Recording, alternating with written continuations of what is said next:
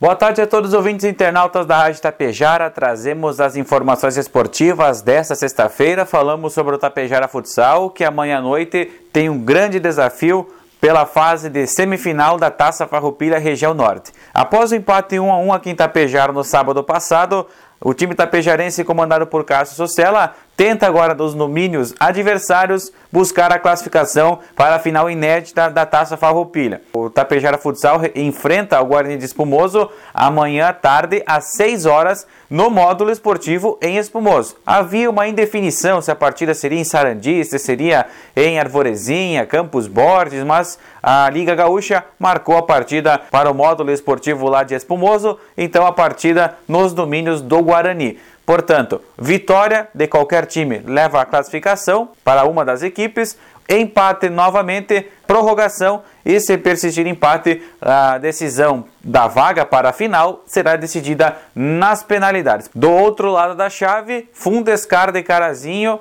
e Passo Fundo Futsal disputa então a outra vaga para a final, lembrando que a primeira partida deu 2 a 0 para o Passo Fundo Futsal.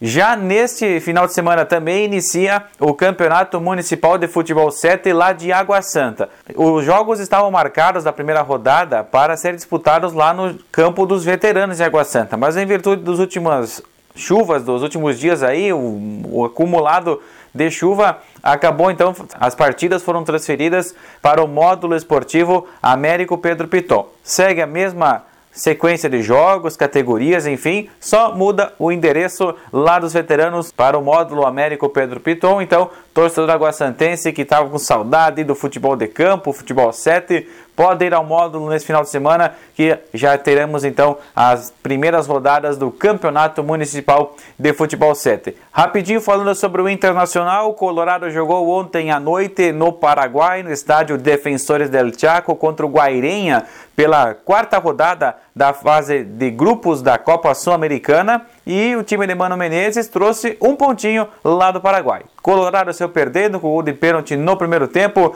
porém acabou empatando a partida na etapa final e garantindo então mais um pontinho que mantém o Inter junto com o Guairenha na liderança compartilhada da, deste grupo da Copa Sul-Americana. E agora o Colorado tem duas partidas em casa para fechar essa primeira fase e a expectativa também do torcedor torcedor colorado de seis pontos em casa para garantir a classificação para a próxima fase. Lembrando que nessa fase de grupos da Sul-Americana, apenas o primeiro colocado de cada chave avança, pois outros oito times para compor a fase de oitavas de final são os terceiros colocados da fase de grupos da Copa Libertadores.